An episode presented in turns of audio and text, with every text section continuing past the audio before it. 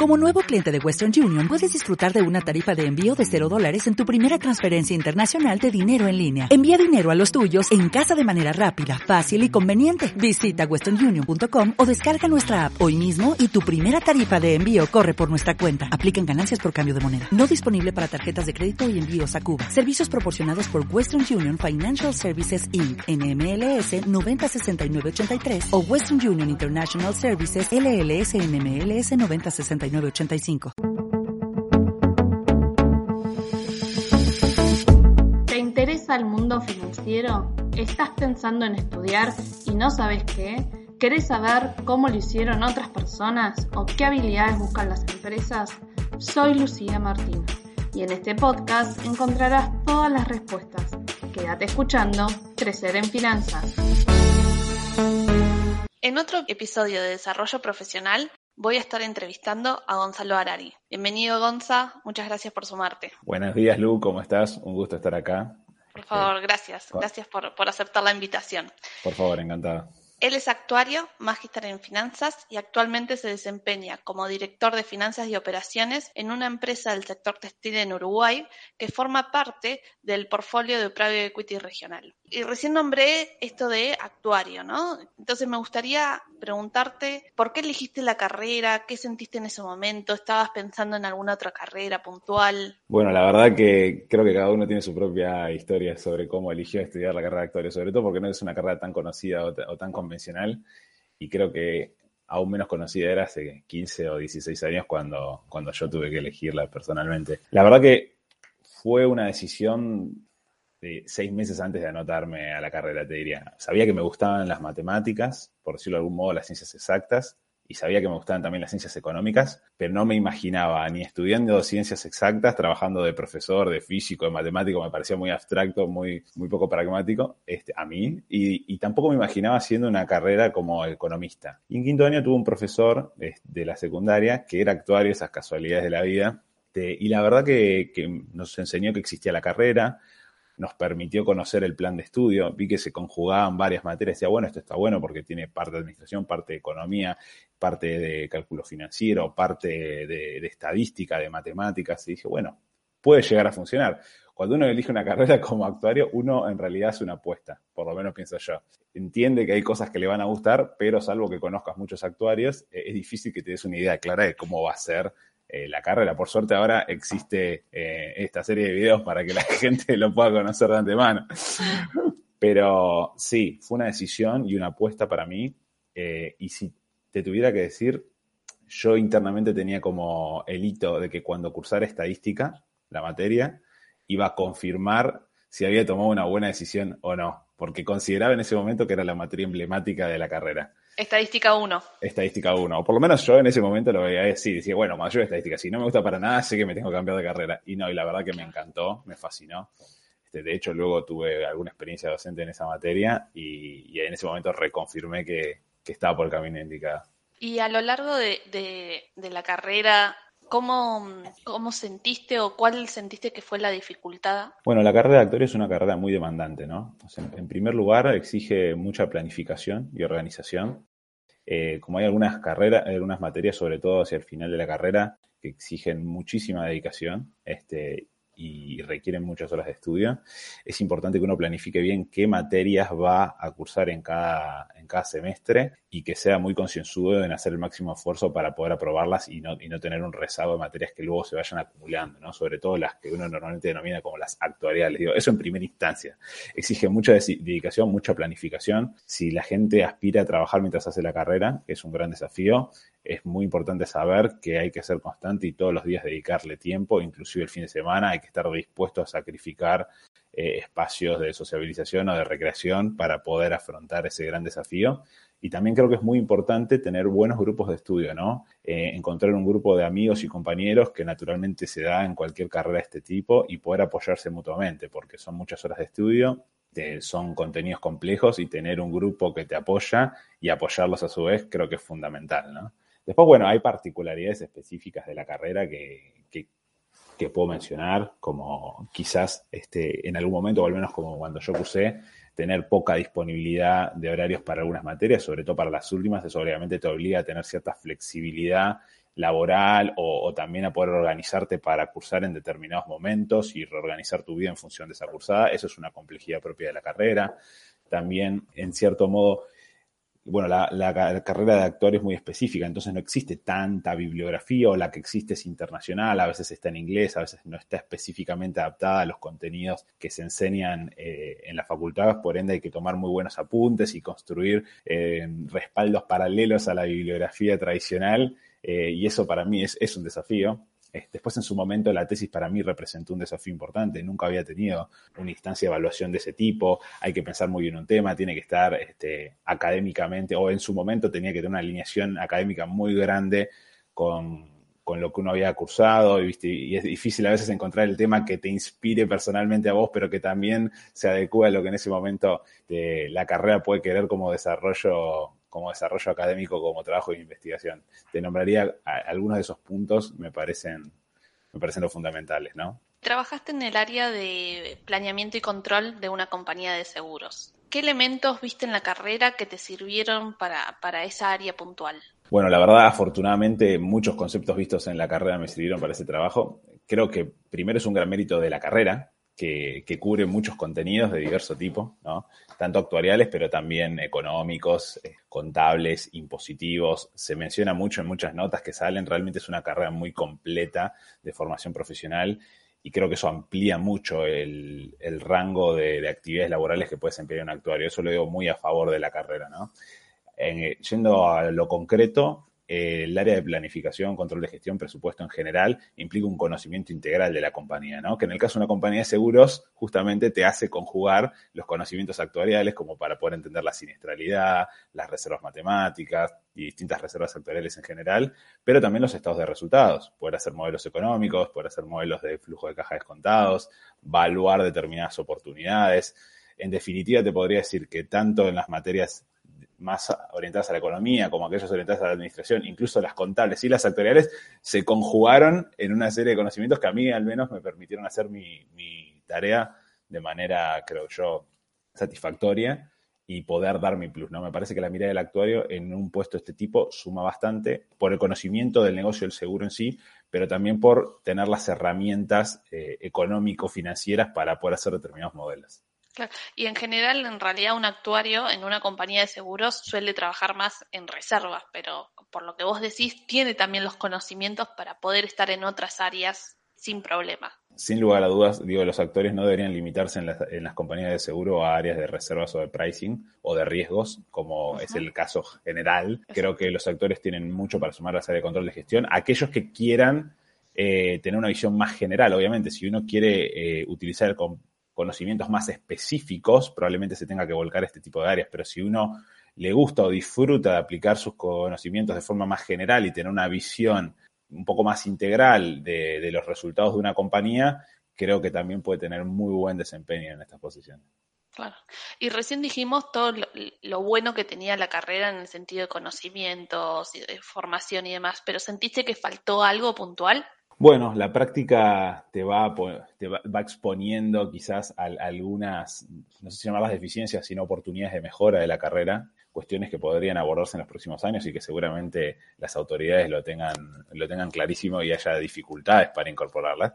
Pero particularmente yo creo que eh, la programación hoy en día es una habilidad fundamental para cualquier actuario y te diría casi para cualquier profesional. Y mucho del conocimiento actuarial y también del financiero que se ve en la carrera de actuario tiene aplicaciones eh, a nivel de programación y son y es un know-how que se valora tremendamente en el mercado. Un actuario, un magister en finanzas que tenga habilidad de programación tiene un plus excepcional a la hora de enfrentarse con problemas económicos o empresariales y poder dar una solución automatizada para esos problemas. Eso en primera instancia. En segunda instancia, creo que, que buscaría alguna forma, quizás la hay, de generar alguna instancia para la capacitación en el idioma inglés. ¿Por qué lo digo? Porque hay mucha bibliografía en inglés. Como te digo, como no hay bibliografía local actuarial en términos generales, hay excepciones. Eh, me parece que es importante que los alumnos tengan una nivelación que les permita acceder a esa bibliografía del exterior y poder entenderla eh, no solo por entender, porque muchos la entienden, el problema es que no están habituados a leer en inglés gran cantidad de información. Entonces, capaz que un texto que te podría, que en, castellano te demoraría una hora, bueno, en inglés te demora tres horas. Entonces, em, creo que e, es una habilidad importante para adquirir para poder estudiar más rápido y más eficientemente. Y por último, sí. continúa, continúa y después eh, te agrego algo con respecto al inglés que dijiste. Y por último te mencionaría la parte de eh, finanzas corporativas, que bueno, es un know-how que aprendí más bien en la, en la maestría en finanzas. Me parece que son conocimientos que se podrían desarrollar tranquilamente en la carrera de actuario, capaz ahora están o están en algunas otras materias optativas, pero me parece que es conocimiento muy interesante para que un, para que un actuario incorpore dentro de su know-how. Em, capaz volviendo al inglés, no, perdón que te corté, Gonza, em, es em, no solamente los libros son en inglés, sino que a veces cuando uno practicaba para algún examen, también practicabas con, examen, con exámenes de la SOA, digamos, que también son en inglés, digo, eh, también el, pensamiento, el razonamiento también te lleva para ese lado, ¿no? Seguro, y, te digo más, ¿no? Y no lo, no lo limito solo al mundo académico, ¿no? La vida laboral también es en inglés, eh, en, gran, en una gran cantidad de campos, en las finanzas mucho más que en otros. Por ende, no tener inglés o no, no saber leer en inglés, hablar en inglés, escribir en inglés, es una debilidad para el profesional de hoy en día. Y me parece que las carreras deberían apoyar a los, a los alumnos en desarrollar esas capacidades. ¿Pasó mucho tiempo entre que terminaste la carrera de grado y empezaste con la maestría? No demasiado tiempo, la verdad. Yo la maestría la a haber empezado a los 26, 27 años. No, no recuerdo exactamente la fecha ni cuánto tiempo después de la carrera, pero puedo decir aproximadamente que dos o tres años, ¿sí? Y la verdad tiene que ver con una inquietud personal que yo siempre tuve con respecto a mi formación y seguir adquiriendo conocimientos prácticos y teóricos que pudiera aplicar a, mi desarrollo profesional, ¿no? Eh, pero no, no demasiado tiempo. Y en líneas generales no recomendaría esperar demasiado tiempo si uno quiere hacer una maestría en finanzas. ¿Por qué no? Bueno, porque creo que son unos conocimientos que son muy complementarios para muchas carreras, sobre todo para las facultades que no ofrecen carreras de grado específicas en finanzas, que son muchas, por lo menos de las que yo conozco, y me parece que para el profesional que descubrió en el tránsito de alguna carrera de grado que hay elementos de las finanzas que le gustan o que puede aplicar profesionalmente, la maestría en finanzas es una muy buena manera de complementar esa formación inicial que pueda tener de la carrera de grado y de especializarse rápidamente. Y a su vez, creo que no requiere de una experiencia profesional previa, lo que sí opino de otro tipo de posgrados cuando estabas en esa decisión de decir, bueno, me anoto o no me anoto, o si esto es realmente lo que quiero, entiendo por lo que dijiste que sí, pero ¿pensaste algunas otras alternativas o siempre fuiste por la maestría en finanzas? No, la verdad que evalué todas las opciones. O sea, primero que evalué todo tipo de programas, desde cursos cortos, eh, seminarios, eh, diplomados eh, en distinto grado, distinta complejidad, distintas instituciones y distinta duración.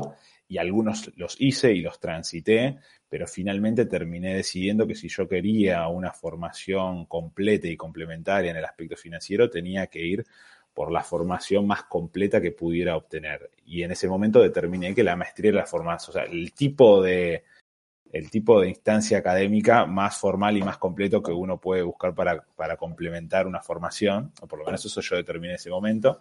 Y la verdad que me tomé muy en serio el trabajo de intentar buscar la mejor maestría en finanzas, que creo que es lo que todos deberían hacer, porque no todas se adaptan a las necesidades de cada uno y cada uno tiene que buscar este, las respuestas que esté, a las preguntas que esté persiguiendo. Y en ese sentido recomiendo tener reuniones virtuales o presenciales con todos los responsables de todas las maestrías. Por suerte pueden ver tus videos también este, que es una ayuda grande. Una eh, ayuda grande, antes de. Exactamente.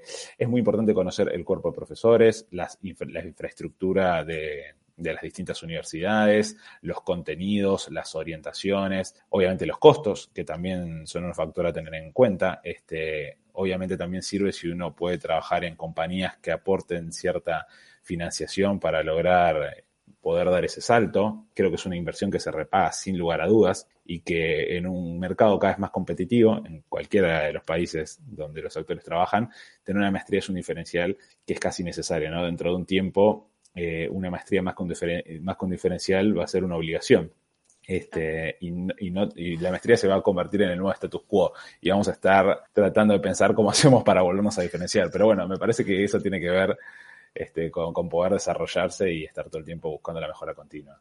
Ahora, a nivel de mi experiencia personal, terminé decidiendo la Universidad Torcuato y Tela. Me gustó muchísimo el cuerpo de profesores, las distintas orientaciones. Yo quería profesionalizarme sobre todo en finanzas corporativas. Encontré muy buenas referencias en el cuerpo docente. Me encantó la infraestructura de, la universidad. También me quedaba cómodo. Yo vivía en el, barrio de Belgrano, me permitía cierta logística eh, sencilla y, y la verdad estoy muy conforme con mi experiencia allí. Y hablaste mucho con respecto a un desarrollo profesional. ¿Qué te permitió la maestría o qué elementos te dio la maestría que pudiste aplicar en, tu campo? Bueno, a ver, los beneficios de la maestría, te diría, son, son superiores a la aplicación práctica de conocimientos. En primera instancia, ¿no? Te diría que, que exceden la aplicación práctica de conocimientos, ¿no? Porque cualquiera que hace una maestría, y te digo, yo era un poco escéptico, a pesar de que la, de que la hice con mucho convencimiento, era un poco escéptico sobre la cantidad de conocimientos nuevos que iba a incorporar. Y, y, por suerte me demostraron que no sabía un montón de cosas y que pude incorporar un montón de conocimientos eh, que me sirvieron muchísimo, este, tanto en su momento, trabajando en planeamiento y control de gestión, como ahora en, un rol un poco más, más abarcativo. ¿no? El conocimiento teórico y práctico es total, porque las maestrías hacen mucho énfasis en no solo desarrollar los contenidos de forma teórica, sino también las aplicaciones prácticas, más las maestrías en finanzas que tienen diversas aplicaciones a, los mercados financieros que cambian constantemente y en la Argentina más. Este, los profesionales que vienen a dictar las clases tienen todos, valga la redundancia, experiencias profesionales que vuelcan en la clase y que permiten tomar ejemplos y experiencias que luego puede extrapolar a la situación personal. A su vez se genera una red de contactos con profesores y con alumnos y compañeros que también eh, creo que potencian lo que es el desarrollo profesional, pero también este, la performance laboral, porque cuando tenés una duda sobre cómo resolver determinado problema financiero, económico, de control de gestión, consultás con tus compañeros, alguien siempre tiene alguna información que te puede facilitar, alguna experiencia similar que te puede comentar cómo la resolvió. Y creo que esa red y el conocimiento teórico, pero sobre todo la aplicación práctica de ese conocimiento teórico que hacen en la maestría, es sumamente valioso para la aplicación diaria. Eh, y lo resalto fundamentalmente. Sí, te digo algo que no te mencioné, pero que me parece importante decirlo, que la maestría en finanzas no es la única, obviamente, la única opción de desarrollo profesional. Y no necesariamente para acceder incluso a los mismos puestos es necesaria una maestría en finanzas. Digo, el MBA también siempre es una buena opción. Este, hay algunos profesionales que consideran que, que tienen las habilidades financieras necesarias de las carreras de grado que han cursado. De hecho, no recomendaría para alguien que tuvo la oportunidad de cursar una carrera de grado en finanzas hacer una maestría en finanzas, ¿sí? Sino que capaz es, para ese perfil sea más interesante esperar un poco más de tiempo y, hacer un MBA, ¿no? Siempre creo que alguien que piense en hacer una maestría en finanzas debería considerar en paralelo la posibilidad de hacer un MBA. ¿Y, en su momento pensaste hacer un MBA en vez de una maestría? Sí, en su momento lo evalué, lo evalué seriamente. Este, tengo un, tengo una idea personal con respecto a los MBA y es que considero que pueden ser mejor aprovechados si uno tengo, tiene cierta experiencia en el management o en liderazgo. Yo en su momento cuando arranqué la maestría aún no lo tenía y me parecía que era prudente esperar un poco más de tiempo para poder sacarle mayor, mayor provecho, digamos. Provecho, sí. Sin embargo, es una instancia que aún hoy, digo, a pesar de, tener la maestría en finanzas, considero fuertemente hacer una, un MBA en algún momento de mi vida. Gonza, recién nombraste con respecto a experiencia como docente. ¿Cómo fue esa experiencia? ¿En qué momento fue? ¿Te, sirvió después para tu desarrollo profesional? Bueno, la experiencia docente en mi vida estuvo presente en varias instancias, creo que porque es una actividad que disfruto mucho. Desde, te diría la secundaria, el colegio donde yo entré a estudiar tenía un curso de ingreso que era muy difícil y muchos, muchos alumnos eh, tenían institutos donde los preparaban para ingresar en esos colegios. Pero yo no había tenido la suerte de, tener el dinero suficiente, o mis padres en ese momento, para poder pagar esos cursos. Y bueno, lo tuve que probar por mi cuenta junto con la ayuda de mis padres. Luego, cuando entré a la secundaria, había varios chicos que están en la misma situación. Y el colegio les daba la oportunidad de darles un curso que obviamente no era del nivel de esos institutos, pero que los preparaba un poco como en algunas clases de apoyo para los exámenes que luego tenían que rendir para ingresar en la institución. Y en ese momento tomé esa actividad de forma voluntaria, creo que ya estaba en cuarto quinto año, ¿sí? Y la verdad lo disfruté muchísimo y, me marcó enormemente en cuanto a actividad y en cuanto a retribución personal. y profesional, aunque en ese momento estaba en la secundaria. Y creo que ese sabor me quedó y lo, y lo fui eh, extendiendo en, en, mi vida académica en la universidad. Primero en la UBA, ¿no? Tuve la oportunidad de ser ayudante de materias de estadística, de materia de cálculo financiero. Cuando hice cálculo financiero, te puedo decir tanto cuando la cursé como cuando fui ayudante, que fui ayudante bastante tiempo. Ahí supe que tenía un amor grande por las finanzas. Yo había cursado con, con Ariel Más, lo considero un muy buen profesor. Este, y la verdad que, que, tener esa experiencia de cursar la materia, pero de también poder ser eh, ayudante, te enriquece muchísimo, consolida los conocimientos, te permite seguir difundiendo determinados conocimientos o prácticas que te parecen interesantes y que si la gente se emociona con, con lo que vos estás eh, diciendo o comentando o explicando, es una retribución enorme porque sentís que realmente hay, hay un círculo. Llegaste virtuoso que llegaste, es una satisfacción enorme, difícil de explicar, pero que se la recomiendo a cualquier persona. Este, y después, por suerte, también tuve la oportunidad de, luego tener mis propios cursos a cargo en la Universidad del Salvador este, y en la UTT luego hacer la maestría, un curso de grado y también ayudando en un, en un curso de maestría. Y puedo decir que en todas las oportunidades fue sumamente satisfactorio poder eh, entusiasmar a las personas con nuevos conocimientos. Digo, gente que me ha llegado a decir en cursos de grado de la UTT que capaz que, que nucleaban varias carreras. Decir, gente que me ha dicho, a mí no me gustaban las finanzas, pensé que era un tema horrible, pero la verdad me encantó lo que vimos, eh, nunca creí que iba a estar emocionado con este tema. Es una satisfacción personal enorme, ¿no? Por un lado, creo que es una actividad, la, actividad docente, que es fundamental para la sociedad, ¿no? No voy a decir ninguna, ninguna genialidad ni, ni ningún hallazgo, ¿no? Pero eh, en esa actividad tan fundamental para la sociedad, creo que uno encuentra mucho confort, ¿no? Sea que lo haga de manera sea que lo haga de forma remunerada o de forma no remunerada. Yo he tenido las dos experiencias, pero en cualquiera de los casos, existe o no existe una remuneración, hay, hay una retribución personal que es, que es enorme. ¿no?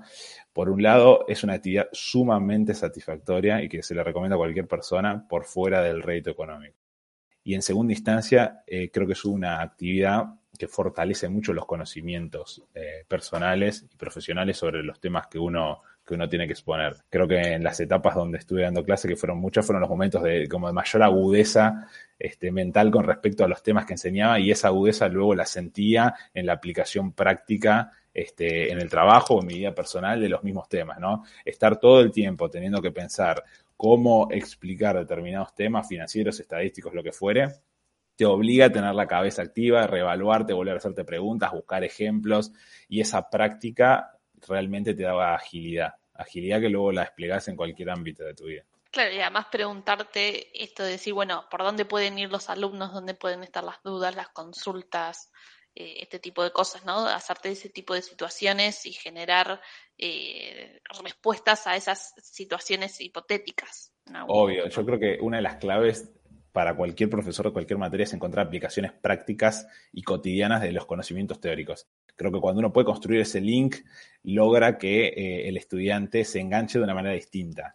Obligarte a encontrar esos links, que por suerte en el mercado financiero, que es tan dinámico, todo el mundo quiere links y todo el tiempo pasan cosas, te obliga a buscar ejemplos de aplicación de los conocimientos teóricos y en esa búsqueda uno va aprendiendo también dijimos que actualmente estás como director de finanzas y operaciones en Uruguay. ¿Cómo fue que conseguiste el trabajo?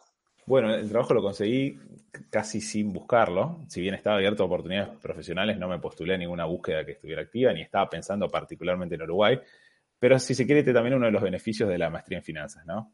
Cursando la maestría, considero desarrollar las aptitudes que me permitieron en su momento postularme a una búsqueda que había abierta en un fondo de private equity.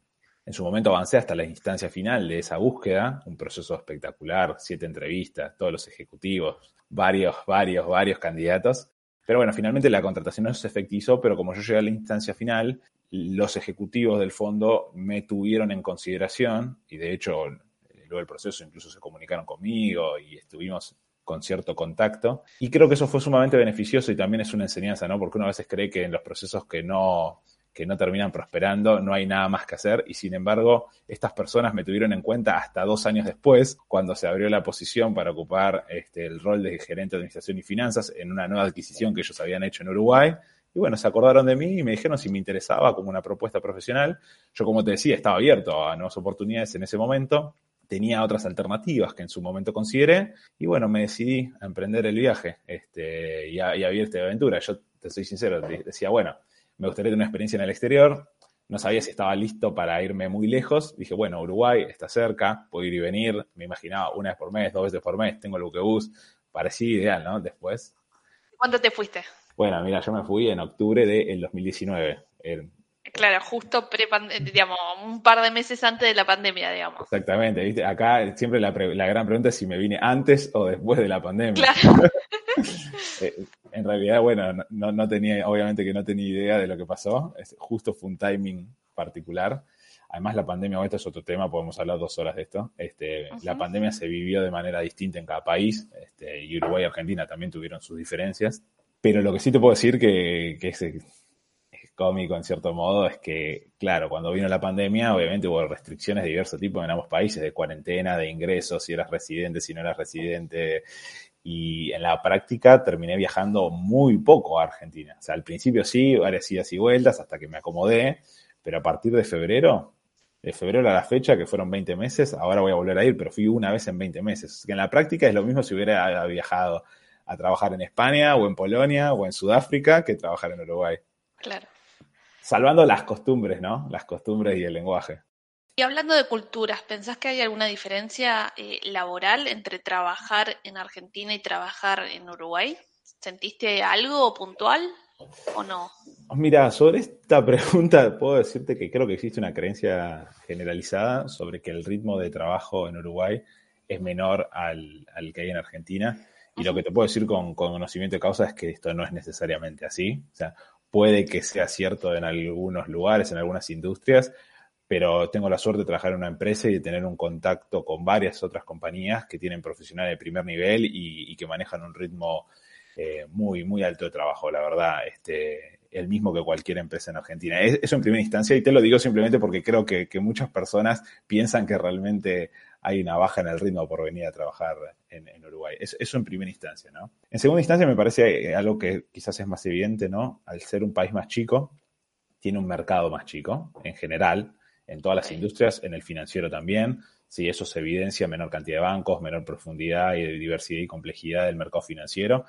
Eh, pero esto también lo hace más asequible y eso yo creo que es muy interesante para los profesionales porque te permite conocer una industria a fondo, conocer a tus o sea, conocer tus bancos, conocer el mercado financiero, conocer los instrumentos, conocer a tus proveedores, conocer a tus clientes y realmente tener una muy buena idea para poder desarrollar estrategias, tanto financieras, pero también como tecnológicas, de innovación y demás. Realmente permite conocer los mercados, permite conocer a los jugadores y permite establecer alianzas y fijar estrategias. Eso creo que, es muy poderoso.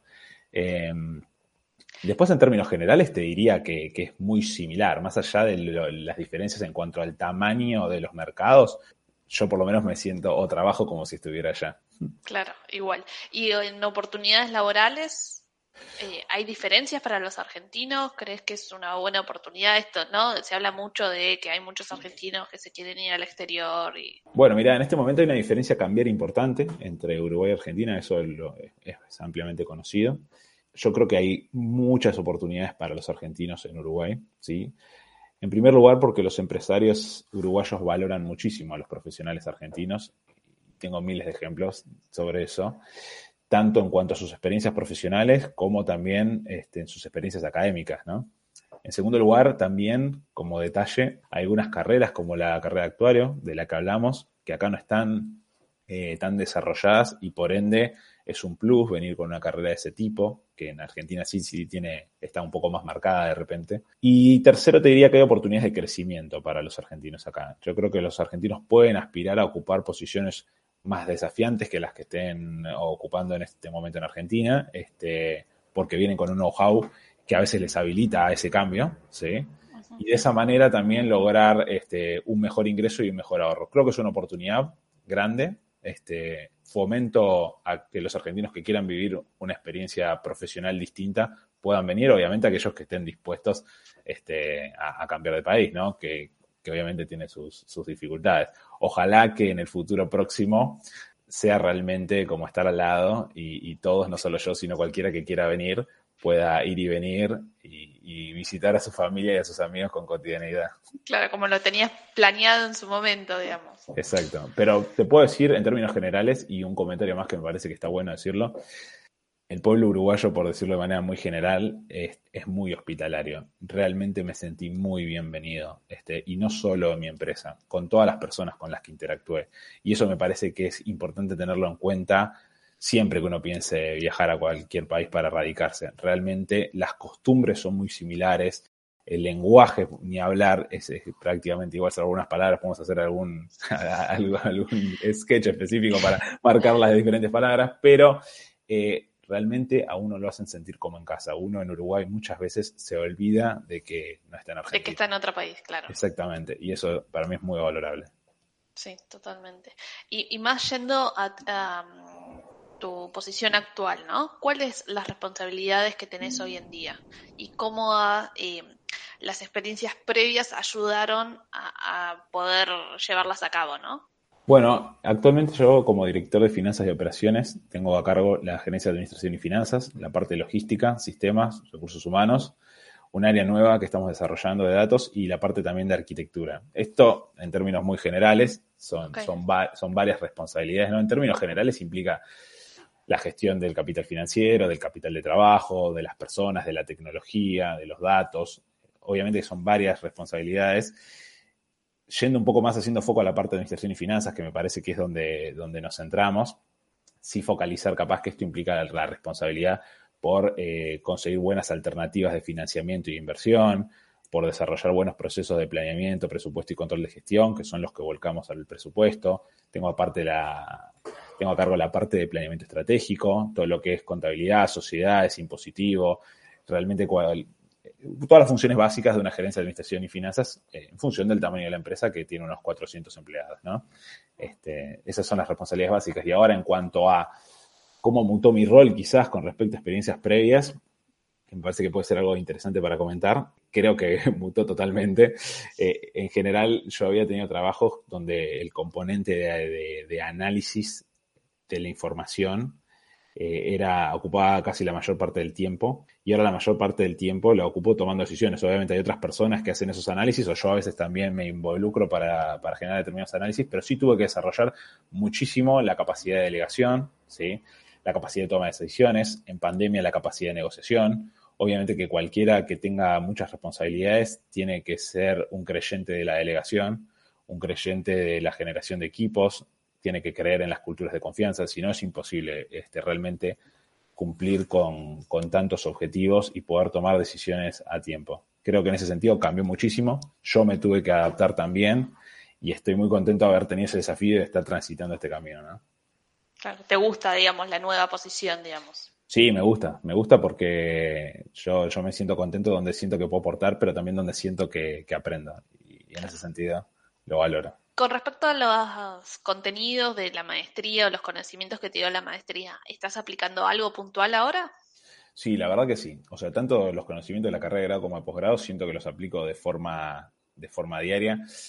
Creo que como todos los conocimientos académicos, cualquiera que los haya cursado con ciencia forman parte de vos. Es, imposible no, tenerlos presentes. Uno puede sentir que les aplica más o menos, pero siempre están y si uno se mantiene activo va a encontrar la manera de aplicarlos. En la práctica te podría decir que más que nada en la evaluación de instrumentos de financiamiento o de inversión, también a veces hago algunas operaciones a futuro y obviamente ahí utilizo conocimientos financieros, a veces me toca evaluar proyectos de inversión, aperturas de locales, mismo evaluaciones de, nuestra propia compañía, obviamente que ahí también utilizo conocimientos financieros, pero en términos generales te diría que tanto el conocimiento de grado como de posgrado te sirven como, como marco de trabajo para la evaluación de modelos, de modelos de análisis, y eso es extrapolable a casi cualquier situación. Entonces te podría decir, por ejemplo, que llegó a implementar conocimientos de, de las carreras, de la maestría, también para la planificación logística, que uno diría a priori, bueno, pero ¿qué tiene que ver? Y en realidad si uno se, fue, si uno se esfuerza y piensa en términos abstractos, este, puede generar modelos analíticos para casi cualquier rama. Eso para mí es, muy interesante.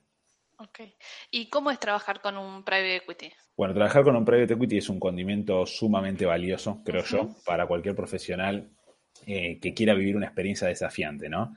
En primer lugar, creo que profesionaliza el directorio porque incorpora ejecutivos tanto del fondo como de otras empresas que puedan formar parte de, la sociedad, que tienen un alto nivel y mucho conocimiento sobre distintas empresas. Todos tienen para aportar muchísima experiencia profesional eh, y eso enriquece mucho la toma de decisiones. En segundo lugar, creo que instala unas altas expectativas por el logro de los resultados y eso lleva a que el cuerpo de gerentes tenga que esforzarse constantemente por la búsqueda de nuevos negocios y también por la búsqueda de eficiencias. Por decirlo de alguna manera, pone la vara alta y en esa vara alta uno también se esfuerza más por conseguir esos resultados y eso es un desafío profesional que al menos mucha gente valora, yo por lo menos. Tercero, en el caso mío al menos, genera un ecosistema de empresas en general los fondos de private equity tienen un portfolio y a veces es posible tener relaciones con esas compañías del portfolio o con compañías que pueden ser otros accionistas y ese ecosistema también es muy beneficioso para compartir mejores prácticas, para conseguir arreglos más abarcativos con proveedores o con clientes, para tener referencias en determinados análisis y, en definitiva me parece que estos tres elementos que te nombro eh, son, son un plus fundamental para poder tomar mejores decisiones y para poder lograr mejores resultados. Bien, buenísimo, Gonza. Eh, no sé si querés agregar algo más, si crees que, algo faltó. Bueno, en primer lugar, agradecerte por, el espacio. Me encanta poder estar acá con vos este, y, poder compartir estas preguntas y estas respuestas. Ojalá nos podamos ver pronto. ojalá. y bueno, también este, quedar a disposición por si alguien quiere preguntarme algo por privado después, escribirme por el LinkedIn. ¿Dónde te encuentran? Me encuentran en LinkedIn, por ejemplo, este, quien me quiera escribir o quien me quiera contactar. Y bueno, después también, este, un poco el, mensaje que daría es que, todos los profesionales, ¿no? Que estén pensando en estudiar, profesionales o estudiantes que estén pensando en estudiar la carrera actual, la maestría en finanzas, bueno, que persigan sus intereses, que no hay un único camino, que vos les venís mostrando que hay miles de opciones, este, cada uno construye su propio camino, lo importante es seguir un poco lo que cada uno siente, perseguir los intereses, mantenerse activo y creo que no hay un único camino. Este, el único camino correcto es el que a uno lo hace feliz en cierto modo y por eso es tan importante perseguir lo que a uno le gusta hacer. Creo que si tuviera que decir algo, diría, diría ese mensaje. Sí, y, y también creo que durante toda la entrevista lo que demostraste es que vos siempre decidiste, eh, cuando ya sea la carrera, la maestría, donde trabajar, siempre lo pensaste muy bien y siempre dijiste, bueno, esto es lo que me interesa, ¿no? Este, por ejemplo, las finanzas corporativas, el hecho cuando diste clases, eh, todo ese tipo de cosas, ¿no? Fue, digamos, lo que más te motiva, lo que más te emociona y vas por ahí. Entonces me parece que ese también es, es muy valioso para la persona que está escuchando o que nos está viendo. Obvio, el autoconocimiento siempre ayuda a tomar este, decisiones, el tener claro lo que a uno le gusta, pero acá sí también, pequeño paréntesis, no siempre es fácil, ¿no? Y acá no siempre uno sabe lo que le gusta y eso le pasa a muchas personas y es muy genuino. Creo que tan importante como hacer, tomar decisiones en consecuencia con los gustos o, o las pasiones que uno tiene es saber admitir cuando uno tomó un camino incorrecto cuando uno no se siente cómodo con lo que está haciendo y poder tomar acciones correctivas. Diría que en pie de igualdad, tomar decisiones en función de las pasiones, pero también saber cuándo bajarse del tren cuando uno siente que no le está llevando hacia el destino que uno quiere. Sí, o que capaz los gustos cambiaron, entonces bueno, a veces es parte de, esto, ¿no? De la vida, que, que, la misma vida te va llevando a distintos caminos y a veces lo que te gustaba hace 10 años no es lo que te gusta ahora, ¿no? Y que cambiar este, el timón eh, a veces cuesta, pero, pero bueno. Obvio, en definitiva creo que si lo tuviera que resumir diría ser sincero con uno mismo, ¿no? este, y ser consciente de lo que le pasa y actuar en consecuencia. Totalmente. Por suerte hay muchas opciones en el mercado para desarrollarse. Por suerte sí. Buenísimo, Gonza, te agradezco muchísimo por tu tiempo. Eh, creo que, que, este episodio va a ser muy, muy valorado, así que te agradezco. Bueno, gracias a vos por este espacio. No, por favor. Te espero en el siguiente episodio de Empezar en Finanzas. Podrás escucharme en Spotify, Google Podcasts, iTunes, iBooks y YouTube y seguirme en Twitter e Instagram.